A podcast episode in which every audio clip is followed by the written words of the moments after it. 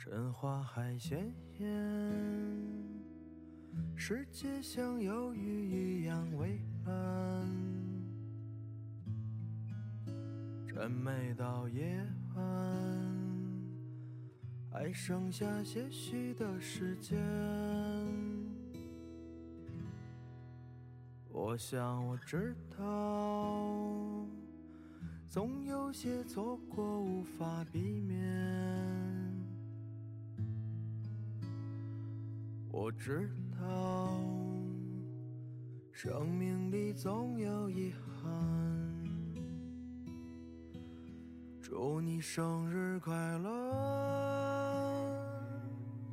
永远都有这样的笑容，让这最好的一次离开，带走你所有的脆弱。祝你生日快乐！太多的不甘难以割舍，难以割舍。太多的事没有做，太多话。Hello，大家好，欢迎来到今天的菠菜广播电台。呃，今天呢没有别的嘉宾，只有我自己一个人。为什么呢？是因为今天是我的生日，我想用播客的形式来记录下我的这一天，然后可能顺便跟大家聊一聊关于生日的一些想法吧。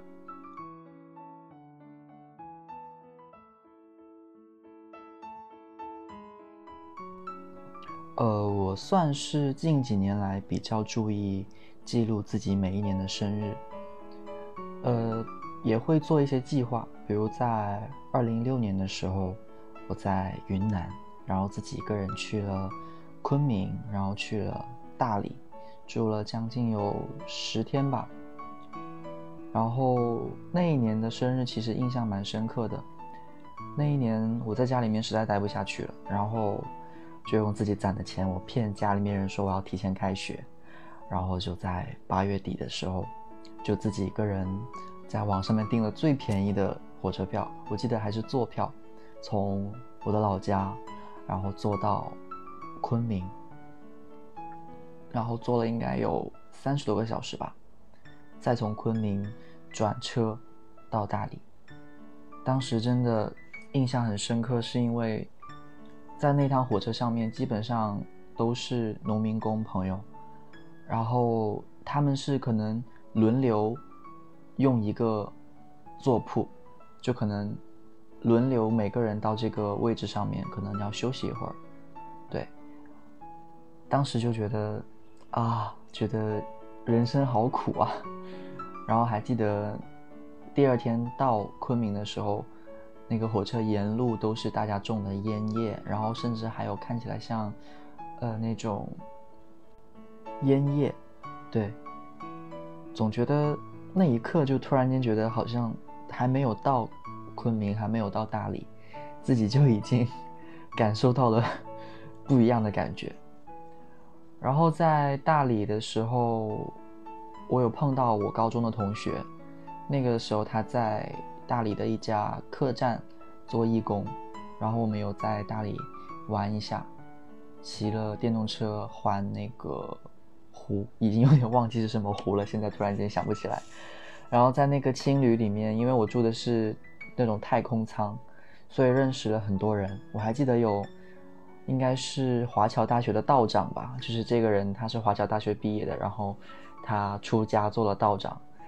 当时跟我聊了很多关于道教的一些事情，然后还有一些辞职来旅行的某个高管，然后我也在那个太空舱的青旅认识了呃我的前任，然后我们有一段非常短暂但是很热烈的恋情吧，那段恋情对于我来说印象非常的深刻，然后也改变了我很多。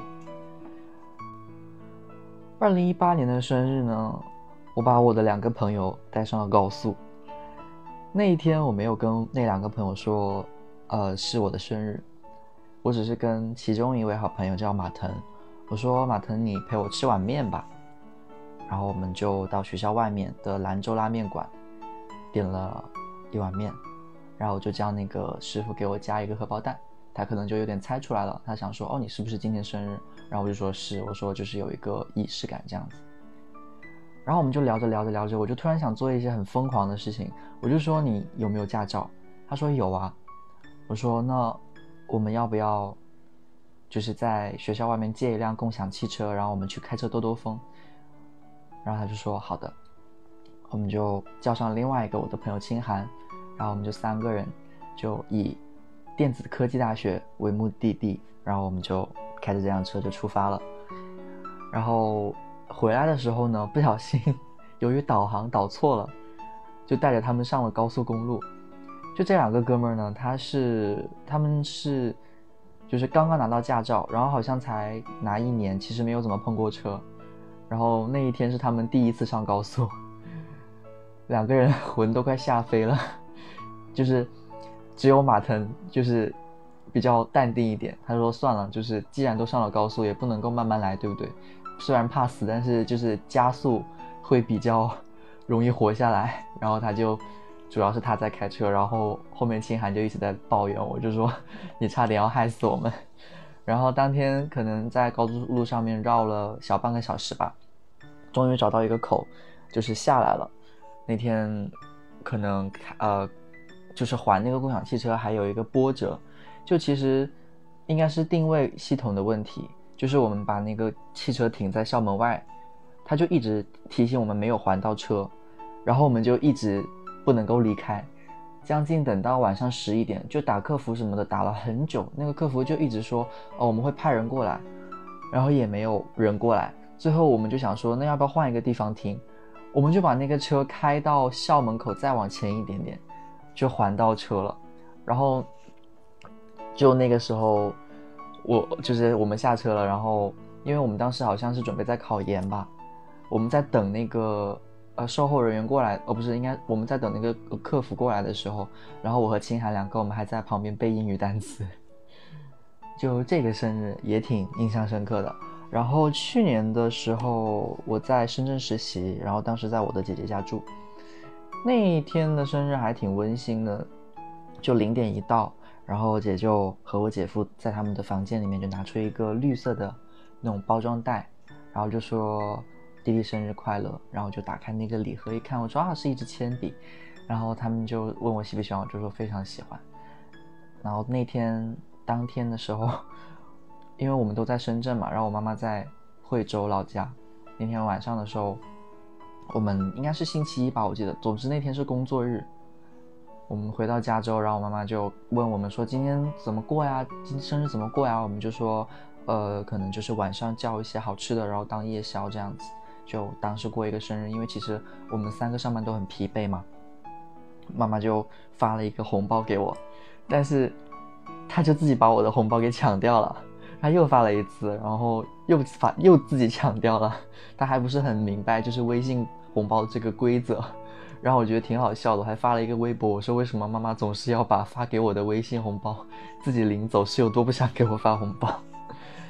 对，然后这个就是前几年我的生日，我还挺喜欢记录一下当天的事情的。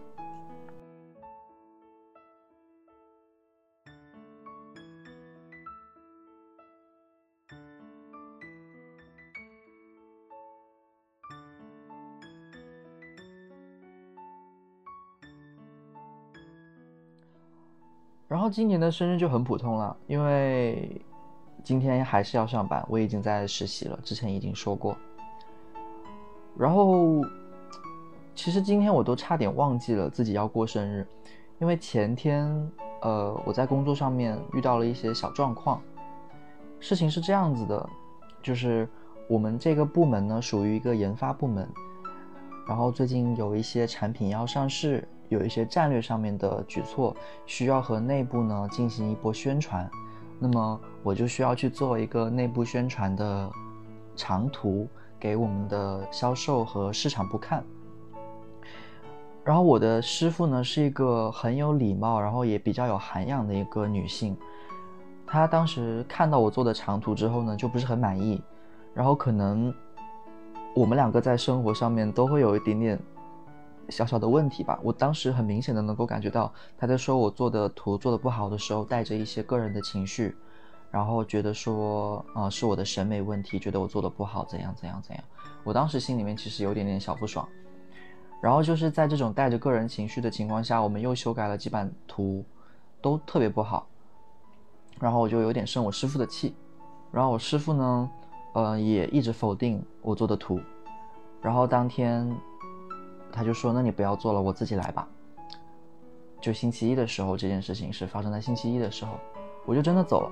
我走了之后，我就有点后悔，我就想说，我其实就是。从结果上来看，那是我没有做好，那其实是我自己的问题。毕竟职场不会理解你的审美到底是怎样的。我觉得就是任务嘛，就是你完成任务就是最好的，你没有完成任务就没有什么理由好说什么。我当时就就意识到我其实错误还挺大的。我第二天的时候就嗯给他送了早餐，然后我心里很忐忑，因为我觉得一方面我任务没有做好，另一方面我对他也很不礼貌。他当天早上就说：“那你就不要做这个长途了，你去去做一个，呃，某一个就是世界某一个大会的一个论坛上面的 PPT，你把这个 PPT 截图下来，就相当等于让我去看一个网络会议的直播回放，然后把这个直播回放上面播出的 PPT 截屏下来，然后做成一个 PDF 文档。当时我其实觉得特别。”难受，因为我们有专门的行政的实习生会去做这部分文档的工作。那其实对于我来说，就好像是一个否定吧，而且是一个非常大的否定。就好像说你在专业的事情上面你做不好，那你就只能去做一些非常杂碎的、不属于你工作本分的事情吧。然后就刺激到了我。我昨天下午的时候，我就跟我师傅好好的沟通了一下，我就说总结了一下我的经验。然后我就说，那我是不是接下来如果要再做的话，我是不是按照某某格式，然后某某逻辑这样子去做，会不会好一点？他就说对。然后他说对了之后呢，我就从昨天开始就一直在设计一个模板，就是是他比较满意的那一种。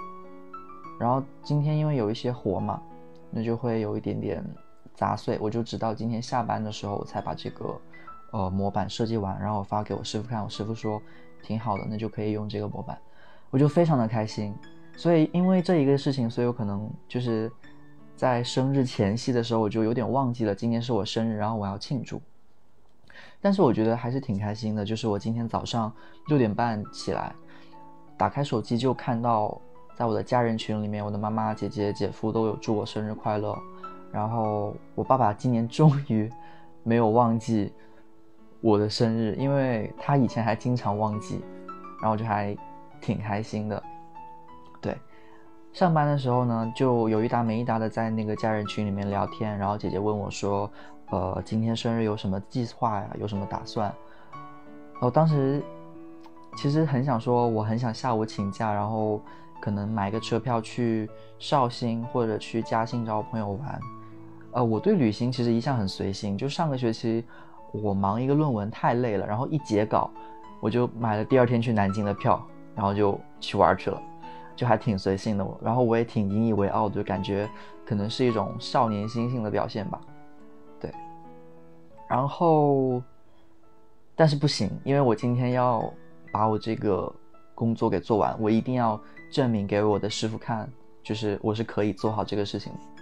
所以我就只是跟他说：“我说那我要把工作做完这样子。”然后我就想家了。不知道为什么就突然就想家了，然后我就决定国庆我要回家，对，然后就买了呃九月三十号回家的票。中午午休的时候，高中同学给我发了一句生日快乐，然后给我发了一个红包，我真的很惊讶，因为其实从早上一直到现在，呃，我个人认为最好的朋友、最亲密的朋友。其实他们都可能有点忘记了，就还没有跟我说生日快乐。然后我这个高中同学是我原来在高中学生会的时候的同事，然后他现在搬了家之后也在我家的旁边。我们就是上了大学之后，其实没有怎么见面，偶尔有几次碰到了，然后我们会在小区附近散散步、聊聊天，就也属于那种不是经常联系，但是呃不会尴尬的那种朋友吧。挺感动的，然后还给我发了一个十八块八的红包。他就说，呃，他说菠菜那个你今天是生日，我没有记错吧？然后就祝我生日快乐。我就很好奇，我想说，哎，我们也不是，其实我自己心里面想说，我们也不是也很不是很熟嘛，为什么会记得？我就说好感动。我说你怎么会记得？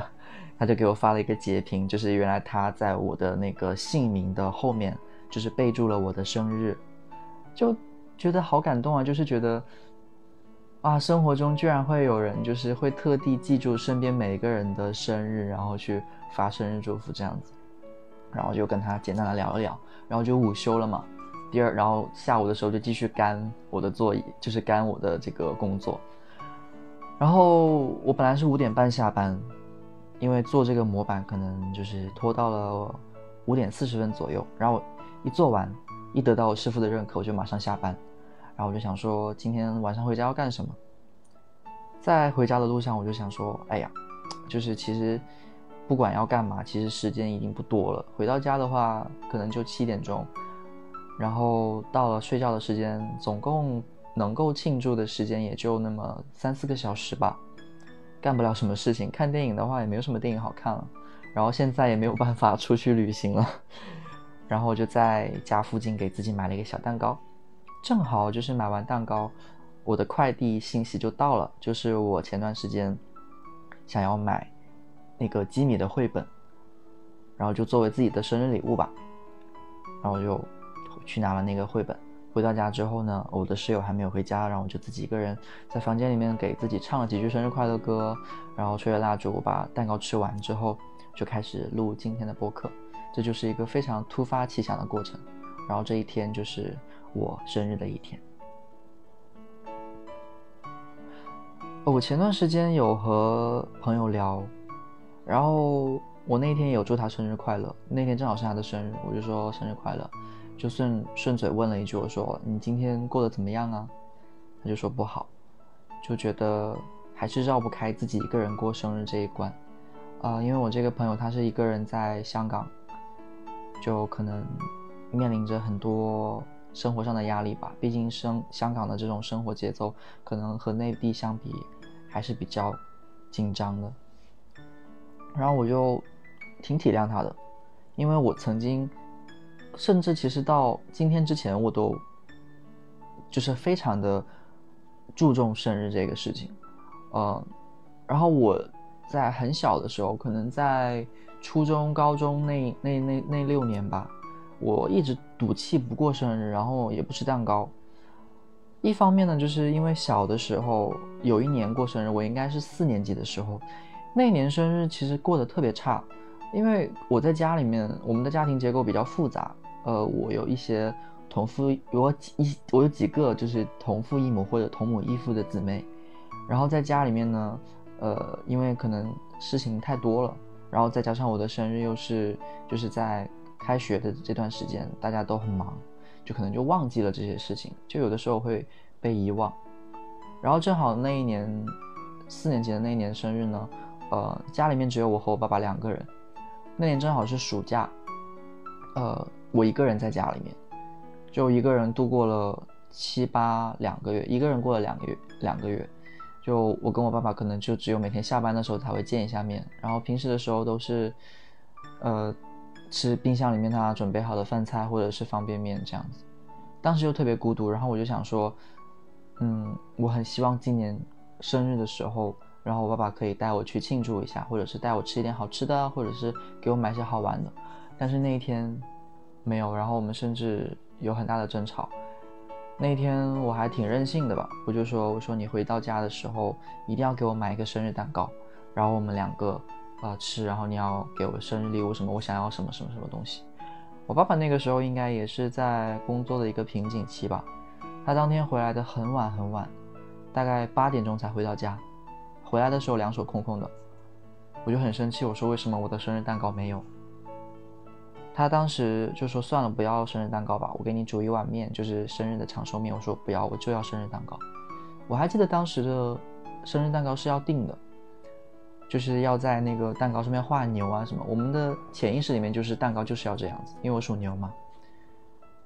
他就很生气，他说你是不是一定要？我说我就是要。我还跟他发脾气，我说为什么妹妹永远过生日的时候，你们都会记得她的生日，你们都会给她买生日蛋糕，为什么永远我的生日就只会煮一碗面，或者甚至都会忘记，就是用这种话去刺激他。他那天就也带着气吧，然后就出去了。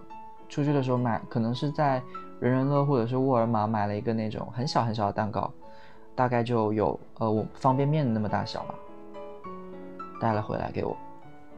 然后他说他不吃，就带着很就是我们在一个很僵的气氛之中，他就吹完了蜡烛，然后冷冰冰的说祝你生日快乐。然后蜡烛一吹完，他就说今天这个蛋糕你必须吃完。我当时。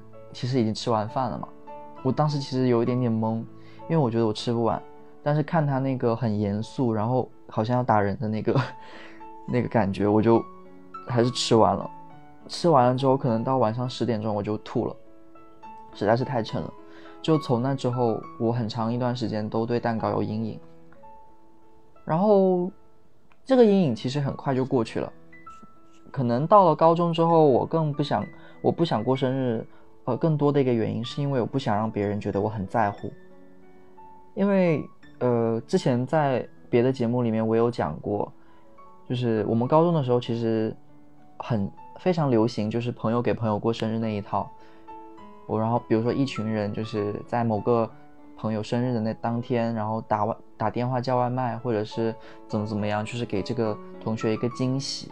然后大家可能会在食堂里面就是互相。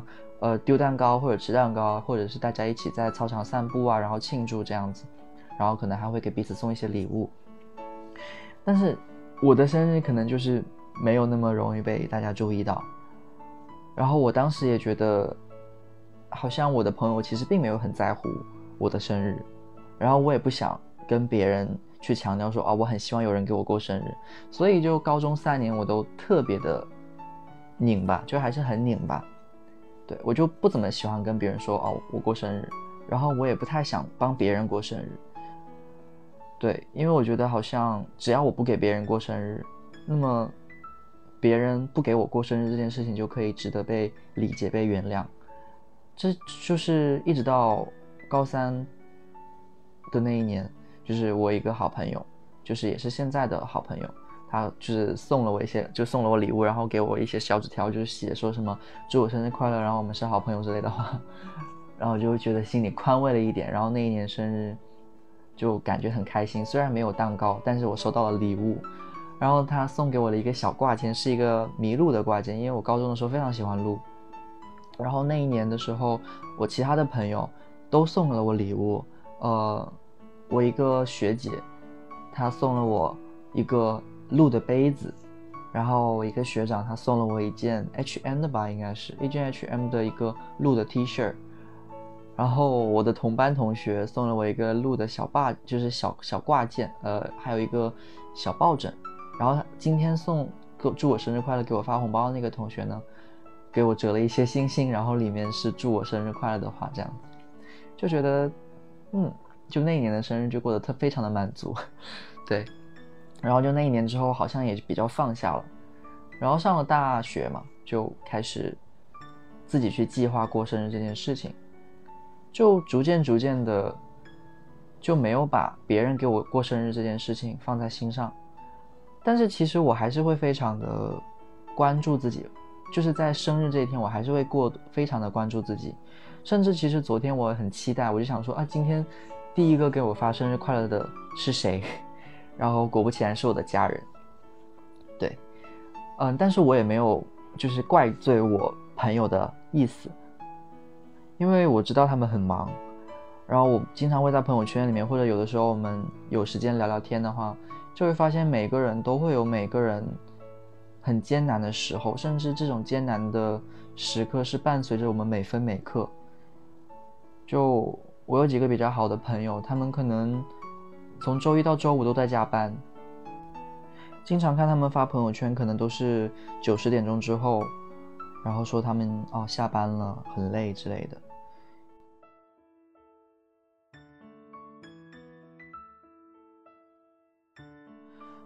然后我觉得很神奇的一件事情是，我今天一个人在房间，就是给自己唱了几句生日快乐歌，当然不可能唱这么长，不然的话太做作了。就是可能唱了几句 Happy Birthday to Me 之后，然后我就把蜡烛一吹，然后心里面许了一个很小的愿望。之后我居然没有感觉到想象中的那么难过，然后我还挺开心的。就我觉得人的长大和觉醒真的不是在某一个特定的瞬间，可能就是。一天一天在变化，突然间有一天你就能接受，哦，自己一个人过真的非常的舒服。然后这不是一句宽慰自己的话，这就是一件事实。有一天，我和我新认识的隔壁的一个室友在一起吃饭，他就说他有一就是他刚刚搬到这家房子来的时候呢，呃，他不认识我们，他就自己在房间里面过生日，就觉得特别难受。然后他就说。自己实在是受不了那种一个人在房间里面吃蛋糕，然后自己给自己庆祝的那个感觉。然后我就想说，哎，可是如果换作是我的话，也许我没有那么难去接受呢。然后我今天就的确这么做了。我我发现我的确是挺能接受的，而且我觉得挺开心的，就是因为我知道我自己怎么样最舒服，我知道怎么样度过这一天对我来说是最合适的。然后我选择了。呃，我最喜欢，然后我最想要去做的方式，去记录下我这一天。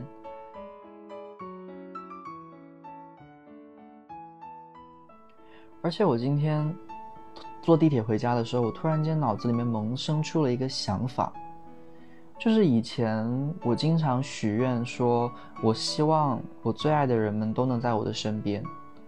然后，当然，现在这个愿望看起来是不能够实现的，因为工作、学习的原因，最爱的人永远都在家乡或者在远方。然后，我现在也没有遇到那个，呃，适合的对象。但是我发现，有一个人会一直陪伴我的，那就是我自己啊。然后我发现，我其实就是那个最爱我的人，然后也是我最爱的人。对，不知道从什么时候开始，我突然发现。我真的很喜欢我自己，然后我也很能够把我自己照顾得很好，我很能够理解我自己。就可能有些朋友会说我自恋，然后我还记得之前的时候做公众号，有人说啊，就是你也太自我了吧，就说你的公众号名字都是你的外号。就如果说自恋的意思就是自己爱自己的话，那我承认我的确是挺自恋的，但是我觉得这不是一件很丢脸的事情。就是，我是在这个世界上面陪伴了我最久的人，然后我和我自己一起经历了好多好多的事情，我最能够理解我自己，我也最能够善待我自己，那我喜欢我自己好像没有什么问题。是呀，然后就在此时此刻，我和我的灵魂，虽然这样子说起来很怪，因为今天也是中元节，就是我和我的灵魂，我们现在共处一室，相处的非常的融洽。就真的挺好的那种感觉，但是并不是说希望他人的陪伴，然后渴望有人能够陪伴自己的那些人就不成熟，这完全是两码子事情，就是不同人不同的感受而已。对。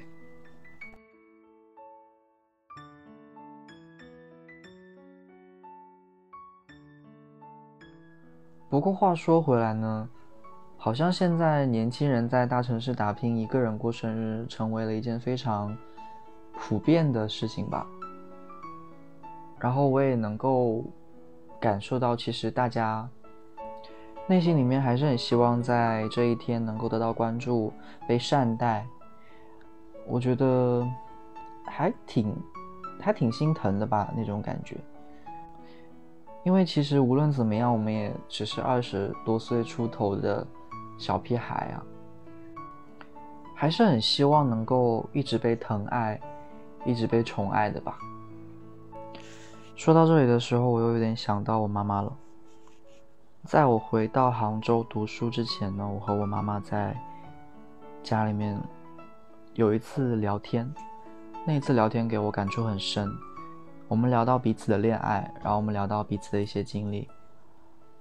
然后那一天，我妈妈跟我说：“她说，她有一个非常深刻的人生体悟，就是她要亲身去经历。”然后这一段话，我当时还悄悄的录了下来，在这期播客的结尾，我会放出来给大家听，想跟大家分享。我觉得我妈妈非常睿智而且很可爱的这么一段话。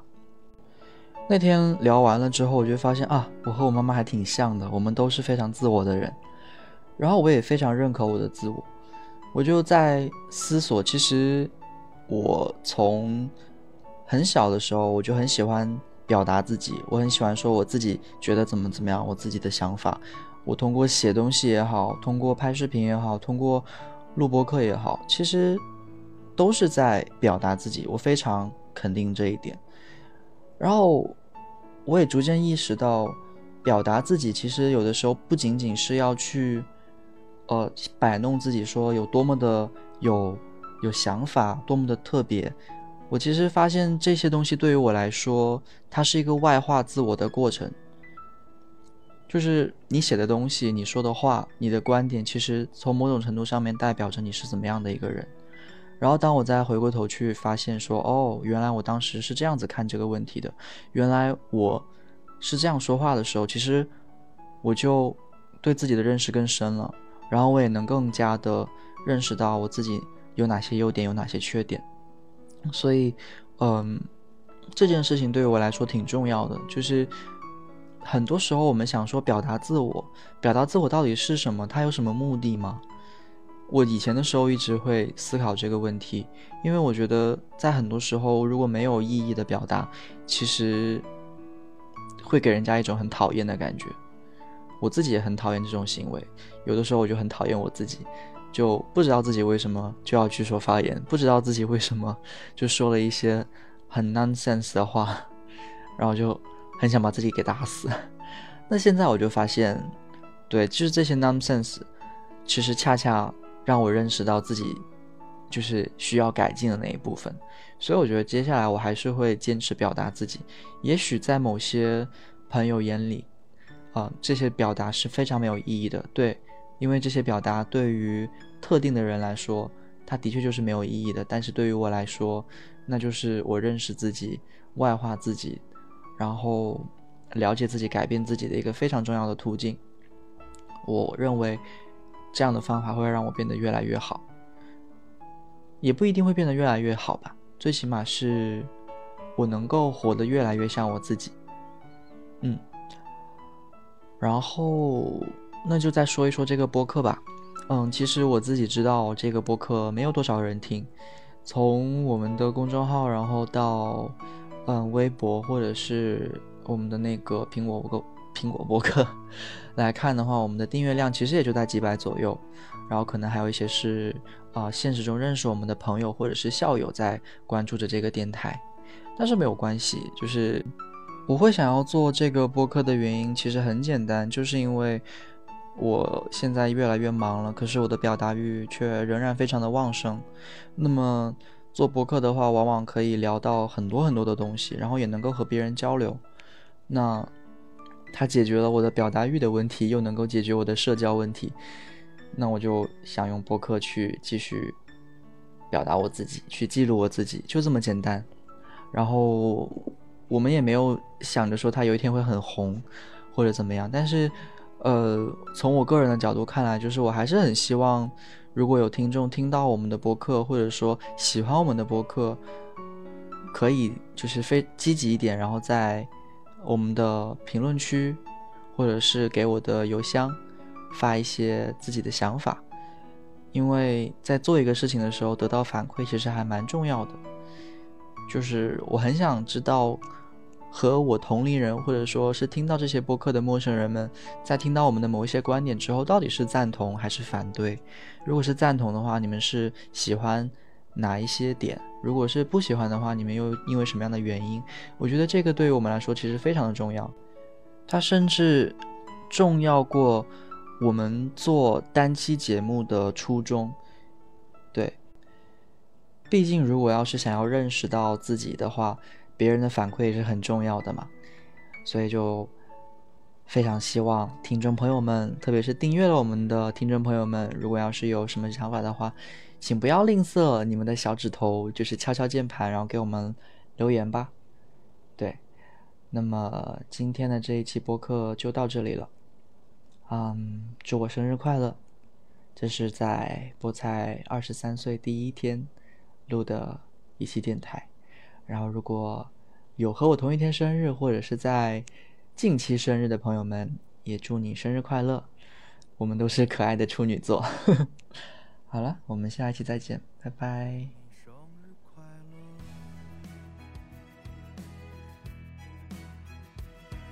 我觉得你刚刚说那句话好好，就是你说你的生活是要你自己去体验，是的去。我我的我我的眼睛，这个世界要我的眼睛去看，亲自去看这个世界。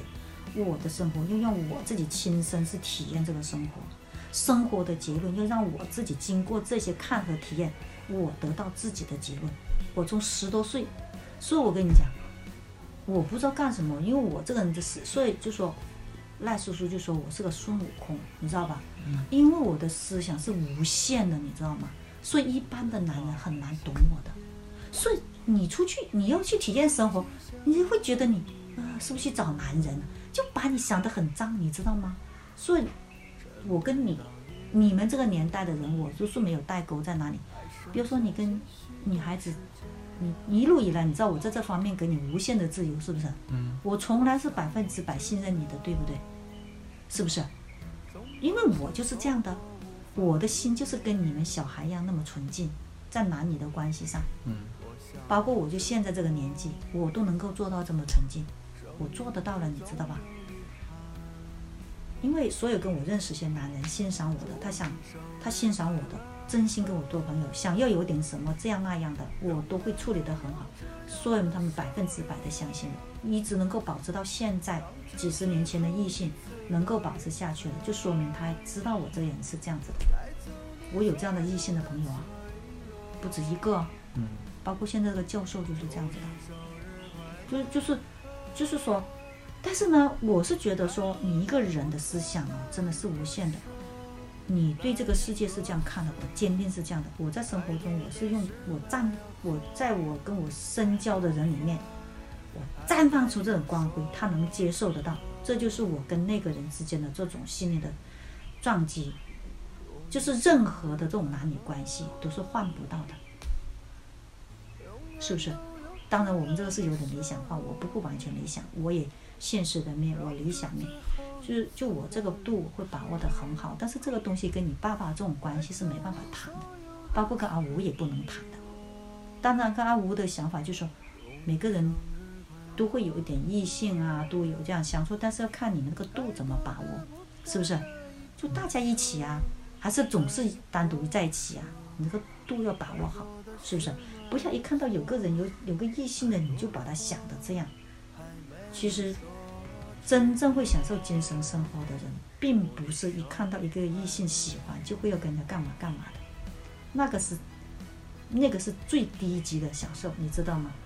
真正高级的精神享受，就是你不管异性也好，同性也好，就是你们，就像我刚才说的，你身你你里面的光辉，别人发现不了的东西，你散发出来，他能够 feel 到了，这个是个非常高级的一个关系，是不是？我觉得我可能就是因为就是在家里面被被你们这种给 我影响到了是吧？影响，所以现在这么难找对象。